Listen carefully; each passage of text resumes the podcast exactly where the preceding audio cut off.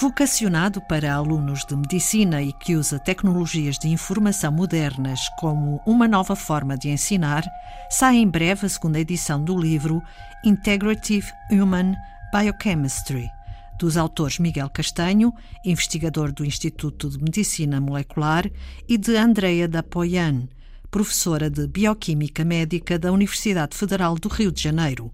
Mas este livro revela um interesse mais generalizado no final de cada capítulo, com os Challenging Cases casos desafiadores em que são explicados os fundamentos bioquímicos de factos selecionados em documentários, filmes, biografias, óperas ou obras de arte.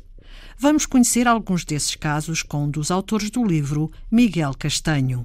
Por exemplo, o caso da mais icónica pintura do mundo, Mona Lisa, na qual foram descobertos sinais de doença na mulher retratada por Leonardo da Vinci. A pintura é de 1503, 1506 por aí, e 500 anos depois, em 2004, é que uns médicos que estavam a apreciar a pintura notaram dois detalhes na, na pessoa que está retratada, que era uma, uma pessoa da nobreza, é?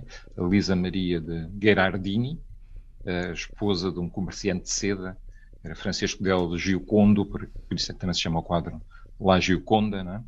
mas notaram que na, na pálpebra esquerda, assim, na região do nariz, havia uma pequena lesão, há uma pequena perturberância mais que isso, há um, há um inchaço nas costas da mão direita. E isto é típico de hiperlipidemia.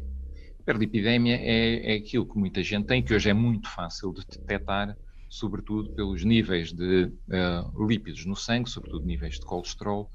É, é típico nas pessoas que têm hiperlipidemia que os níveis de colesterol no sangue sejam persistentemente elevados, estejam a ser muito elevados. Às vezes as pessoas até fazem uma dieta muito rigorosa é muito baixa em colesterol, muito baixa em lípidos, mas têm sempre uma colesterolemia, esses níveis de colesterol muito elevados. Portanto, tem uma, tem uma, uma pequena alteração ao nível do metabolismo das gorduras que faz com que esses níveis estejam sempre elevados. E surgem, nesses casos, estes pequenos indícios, que são estas, eh, estas lesões, pequenas lesões na pele, chamadas chantelasma, e estes inchaços, que no caso da, da Gioconda apareceu nas costas da mão direita, que é um lipoma subcutâneo. E ora, o que acontece? Leonardo da Vinci provavelmente não tinha o entendimento, provavelmente não, não tinha o entendimento que temos hoje destes chantelasmas e destes lipomas subcutâneos. Mas ele era, lembremos, um, um, um gênio muito eclético da Renascença. Ele era artista, arquiteto, eh, era também anatomista, era botânico. Portanto, ele combinava vários saberes, incluindo saberes de anatomia. E quando reproduziu estas imperfeições no quadro, reproduziu pelo detalhe e, pela, pela sua capacidade de observação da natureza, não tanto pelo interesse médico, né, tanto quanto podemos antecipar. Agora, qual é, qual é o interesse aqui, assim, também para a ciência destes pequenos uh, detalhes, que não, que não são apenas curiosidades para a ciência? É que isto bate certo com outros dados que são conhecidos sobre a Lisa de Gherardini. Primeiro é que ela teve uma morte prematura e estas hiperdipidémias podem correlacionar-se, e obviamente na altura não eram tratadas, podem correlacionar-se com risco cardiovascular e, portanto, isto uh, bate certo à distância, obviamente, com um, ehm, essa morte prematura uh, Lisa de Gherardini. Alguns médicos vão até mais longe e, e notam, enfim, para, fazem notar que na, na, figura que é retratada existem até algumas eh, semelhanças, alguns indícios de hipotiroidismo. Mas o que se sabe também é que, sendo, portanto, a pessoa retratada um membro da nobreza, e sabendo-se que na altura era uma demonstração de poder e uma demonstração de riqueza, fazer banquetes e ter uma alimentação muito rica em ingredientes eh, exóticos, sobretudo ingredientes que vinham das Américas, como o açúcar e as especiarias, isto também bate certo com uma certa dieta, com os exerços de uma certa uh, dieta, na altura, dieta da, da nobreza, da nobreza de quem tinha posses e de quem podia pagar, e, portanto, isto faz-nos remontar ao século XVI, com a globalização do mundo, a origem das doenças alimentares. Outro caso desafiador é retirado do documentário The Armstrong Lie, de Alex Gibney, e The Program, filme de Stephen Frears, ambos sobre a vida de Lance Armstrong, ciclista envolvido no maior escândalo de doping de todos os tempos. Ele eh, teve uma ascensão meteórica entre 93 e 96. É mais conhecido pelo período que entre 99 e 2005 ganhou sete voltas à França. Sempre começou a existir alguns rumores de doping em, em, por volta de 1999, quando ele começou a, a ganhar voltas à França. Foram todos desmentidos, não havia provas e isso abonou a favor dele. Quando ele se retira em 2005, ele retira-se então como, apoteoticamente, como um grande deus, mas volta em 2009. Este regresso nunca foi muito bem entendido, porque ele se tinha retirado uh, apoteoticamente, mas uh, é depois descoberto todo o programa de doping, e era um programa, foi um programa sofisticadíssimo que ele acabou por confessar, confessou até num, num programa da, da ópera, portanto confessou em, em público, e veio a ser sabido como é que todo o, o, conhecimento científico e tecnologia tinha sido posto ao serviço de uma, de uma farsa e de uma Nunca foi descoberto pelos testes antidoping? Não, porquê? Por Porque o programa, na realidade, foi todo concebido por um, por um médico que o ajudou, hein, Michel Ferrari, e que um, tinha um conhecimento profundo do que é o doping, portanto, a fisiologia humana, digamos assim, de como poderia ser usado o doping, mas também dos testes antidoping.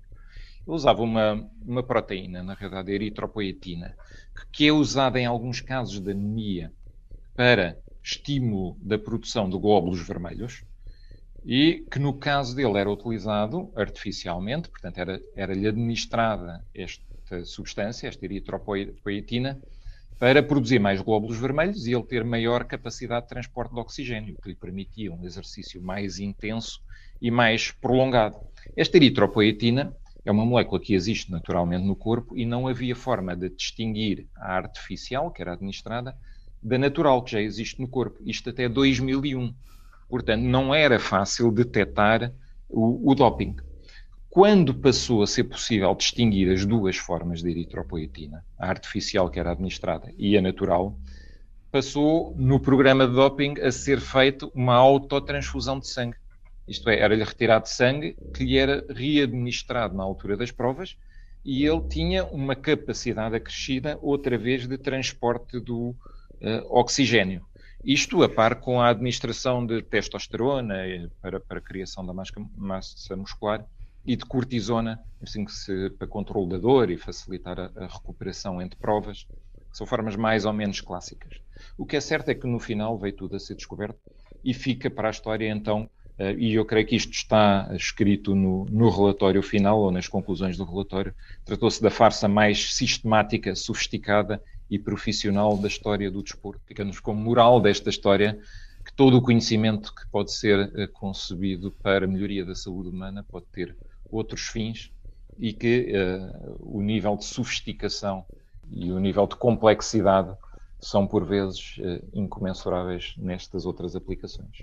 No livro Corro para a Eternidade, de André Oliveira, conta-se a história verídica do maratonista português Francisco Lázaro, que participou nos primeiros Jogos Olímpicos com participação portuguesa em 2012 na cidade de Estocolmo.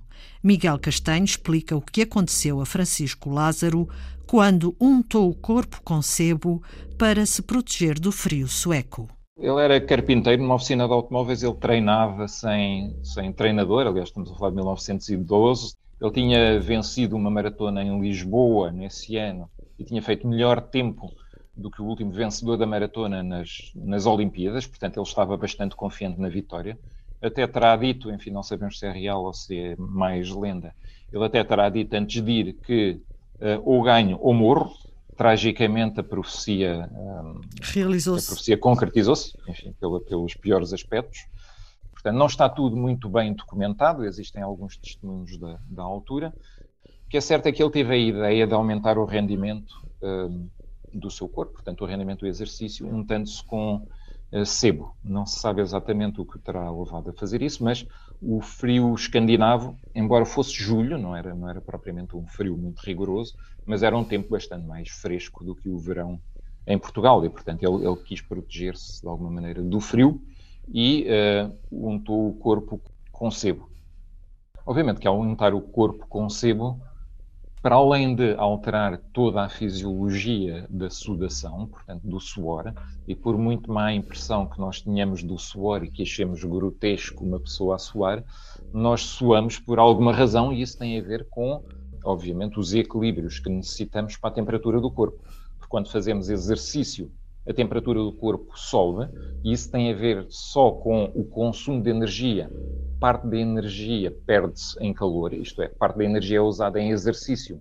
Mas tal como no motor, no motor de um carro, por exemplo, o motor do carro põe o carro a andar, mas também aquece. Isso é mau, porque nós estamos todos preparados fisiologicamente para trabalhar por volta dos 36, 37 graus e temos mecanismos de regulação, uma delas é o, é o suor. Que acontece? Para agravar tudo, naquele dia, excepcionalmente, em Estocolmo, fazia calor. Portanto, estava um dia excepcionalmente quente. E o que acontece é que, ao quilómetro 30, por volta do quilómetro 30, o nosso maratonista, que estava a fazer a estreia de Portugal nos Jogos Olímpicos e tinha a esperança de ganhar, cai inanimado no chão. Portanto, perdeu a consciência e caiu. Ele foi levado para o hospital, não se sabe exatamente, ele teve muito tempo à espera no hospital ele não foi logo atendido, mas acabou por morrer nessa madrugada. Os registros dizem que ele, na altura, tinha uma, uma temperatura corporal de 41 graus centígrados, portanto, estava com uma temperatura corporal bastante elevada. Diz a autópsia que morreu por causa de um desequilíbrio hídrico e salino, porque a sudação também nos ajuda a manter os, os equilíbrios salinos, isto é, dos sais minerais dentro do, do, nosso corpo, e tudo isto é compatível com um sobreaquecimento devido ao exercício físico e também a uma insolação acompanhada eventualmente de uma uh, desidratação. Hoje, na, nas portas do, do Estádio Olímpico em Estocolmo, há uma evocação de Francisco Lázaro e da sua morte trágica nos Jogos Olímpicos. Aquele poderia ter sido um campeão olímpico português logo em 1912, tivemos que esperar muito, é? até que Carlos Lopes nos desse essa, essa alegria. Francisco Lázaro não, não conseguiu dar e que tinha a esperança de dar. Uh, curiosamente, nós praticamente esquecemos Francisco Lázaro, mas a, a, memória dele persiste nessa, nessa lápide em, em Estocolmo, Pode ainda encontrar no livro Integrative Human Biochemistry explicação dos fundamentos bioquímicos de casos retirados dos filmes Star Wars, de George Lucas, e Contágio, de Steven Soderbergh, da pintura Galateia de las Esferas, de Dali, e do livro Guerra dos Mundos, de A.G. Wells. Até para a semana.